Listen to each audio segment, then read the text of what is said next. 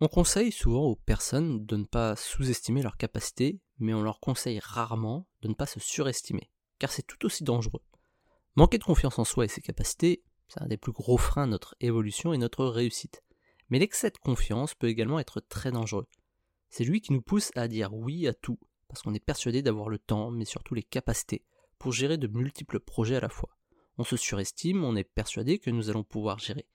Mais oui, je peux gérer à la fois mon boulot, caser une séance de sport dans ma journée, filer un coup de main à un pote pour son projet perso, gérer mon propre projet perso, et dans le même temps m'investir dans une asso. Bien entendu qu'il ne faut pas se sous-estimer, mais il ne faut pas se surestimer non plus. Il faut avoir conscience de ce qu'on est capable de faire, mais aussi incapable de faire. C'est un juste milieu à trouver.